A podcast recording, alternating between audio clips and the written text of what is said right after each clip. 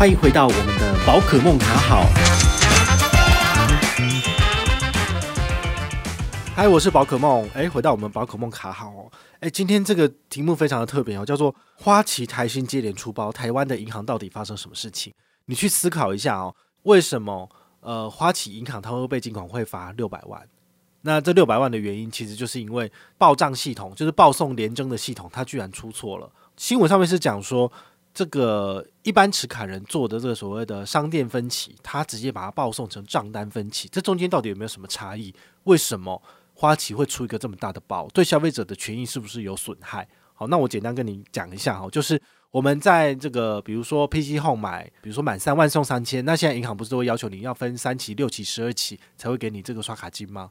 所以我们是参加活动去拿这个额外的回馈。那照理说的话，基本上就是所谓的商家分歧。那商家分歧，我们并没有动用到循环信用利息，也没有，它不是有息分期的部分。那有息分期的部分是会在廉政上面会稍微扣一点分数的，因为这代表银行他会觉得说，好像你是因为比较笨，比较不懂得游戏规则，或者是你快没钱了。好，你这期账单出账，你发现你没钱，所以你要求做账单分期，所以你的信用分数上面会稍微打一点折扣。好，你只要使用到账单分期，你的信用联征分数就会被扣分。那这个部分的话，花旗它是把大家所有的无息分期，好，这个所谓的商家的分期的部分，通通给你报送成这个账单分期。那有没有差？当然有差，这有不知道多少人的这个联征分数都已经被扣到五十分、一百分之类的吧？你原本可能满分给八百，但就变七百五，好，都是花旗害的。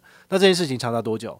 十年，你想想看，十年呢、那如果说你是在五年前有参加这个活动，那你已经刚好你分了，比如说十二期，你分了一年，那是不是那一年你的廉政分数都比较差？如果你在那一年之内，你有去申请信贷、房贷、车贷这种动辄就五十万、七十万，就是比如说一两百万的这种贷款，你的利率如果差一趴、差两趴、差多少？可能就是几十万呢、那如果是房贷好了，你申请的比如说七八百万哦，你的房价是一千多万的，你申请七八百万的贷款，那七八百万的贷款的一趴两趴，二十年走下去差多少？说不定有没有可能差到一百万？有啊，所以这真的很严重诶、但是你看尽管会罚多少？重罚六百万！我的天呐、花旗银行它的一个月的手续费收入，信用卡的手续费收入就超过六百万，它这个罚根本不痛不痒啊。那你觉得这个还有天理吗？是不是应该要？请求金管会来要求，就是花旗银行重新来检整一下这些受害的这些所有的持卡人，这些人他这几十年以来，他有没有申请信贷？他是不是有被高估了？被其他银行就是呃高估了这个所谓的信贷利率的部分？这都应该要去重新彻查的啊。但是金管会才谁鸟你啊？这接下去没完没了，花花旗可能赔不完，在美国就会被赔死，赔到倒，但在台湾不可能。除此之外，花旗还有没有其他的过失？有，因为新闻有讲说，花旗还被发现有其他的地方有报送错误的资讯。但是记者询问花旗银行，花旗说，我们都已经把这些事情更正过来了。叫赛啊，那十几年前那些事情怎么办？这些事情花旗都不用负责嘛？所以这是一个很严重的失误，诶，也无怪乎就是我们举办第四届信用卡观众票选的时候，大家的留言那么犀利，果然就是有这个问题嘛。好，为什么？消费者的观感这么差，原来他自己的内控就有问题。好，所以我希望就是呃，不管是政府高官或者是这个相关的银行从业人员，听到这一集，你们都应该好好的警惕哦，就是不要让自己的螺丝松掉了。银行是特许行业，它不是一般的行业，所以该有的事情、该做的事情还是要好好做好，不然让你们赚那么多钱干嘛？消费者为什么要把钱放到你们身上？这就是一个最大的问题啊。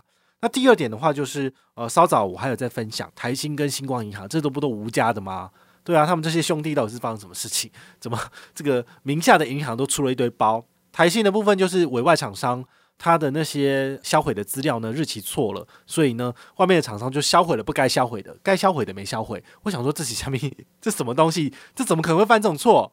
台新银行、欸，诶，这太夸张了吧？怎么一天到晚在出包？然后金管会这次没有罚款。没有罚台新银行钱，但这个也是很夸张啊！就是这种事情，连这种简单的事情都没有办法好好处理好，都会出包的部分，这绝对会有问题的嘛！就见微知著啊！所以你们要特别去注意哦，不是说我在唱衰台新银行，而是他真的也出太多包了吧？前一阵子他还有理专，然后去挪用客户的钱，多少两三亿哦，太夸张！然后长达十年的时间这样子，慢慢鲸吞蚕食客户的钱。对啊，我想说这也太夸张了吧！这家银行到底内控有没有什么问题？你真的忍心？你真的敢把你辛苦的积蓄，比如说五六百万、一千万放到台新银行吗？我觉得你省省吧，你还不如把钱放到其他银行还比较好。这种有内控问题银行的，我觉得你都还要特别小心哦。那星光的部分也是一样，星光这还蛮夸张的。星光的部分就是说，他们就是有那个什么内部稽核人员，好，那他可以选择就是把这个所谓的争议账款呢，好，就是你的信用卡的缴款的部分，把这个款项呢利用职权的关系把它转成，比如说争议款项，那在下一期的时候，他就可以叫那个账务人员把这个争议款项的钱退回去给这个消费者，那就很奇怪啦，就是你怎么可以利用你的职权来做这个账务的变更？那这样的话，他如果他真的就是实际的款项，他不是争议款项，但是银行却把钱退给消费者，这是不是有图利他人的嫌疑？他会不会都是图利他自己的家人？对啊，那这样的话，绝对会有很大很大的内控问题啊。那所幸这件事情其实是星光银行他们内部发现了这个问题，然后最后报送金管会，然后最后才曝光了。那这个不是说有外面的人来检举，如果有外面来来检举，那就不知道这件事情还会被掩埋多久才发现哦。所以。这一次金管会，他针对这两家银行，他并没有罚款，他只有提出纠正。我的天呐，这个钱都已经不知道被 A 多少了，然后才在这边纠正。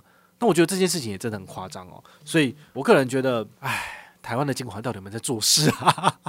好，但是呢，我我希望我能够利用我的影响力，把这些资讯公开在这个网络上面，甚至是。加大宣传的部分，为什么？因为消费者有知的权利，不要让你们自己的权利被睡着了。甚至很多时候，消费者都是比较后知后觉，甚至是像被宰杀的那一群，就是我们是韭菜，你知道吗？我们到最后都是才被割割韭菜的那那一群人，我们是很可怜的。所以我希望能够借由我的平台哦，不论是声音或者是我的粉丝的贴文，能够让更多人去知道这件事情，把它分享出去很重要，因为这些监管机构。这些银行就是需要有人民在监督，他才不会在那边卡油水啊，对啊，都已经是什么样的时代了，为什么还会出这些包？这些银行真的是很糟糕，好，所以你听到这些东西的话，你就赶快拿你的这个小布布，好好把它记下来。这些银行就是拒绝往来户，好不好？非常的糟糕。当然啦，如果是设为拒绝往来户，那在将来有优惠怎么办？你就不要办了嘛。好，我我提供大家一个心得跟想法给你参考，就是他如果有优惠的话，你就办下来用，用好用满。然后没有优惠就减掉，好，或者是就直接不要把钱放在台新银行，那钱也不要交给任何的底端去用。这样子的话呢，你能够最大化自己的利益，然后你又不会让他赚到钱。我觉得这个才是最重要的，好不好？那我们大家就是一起携手努力，迈向财富自由。我是宝可梦，我们下回再见。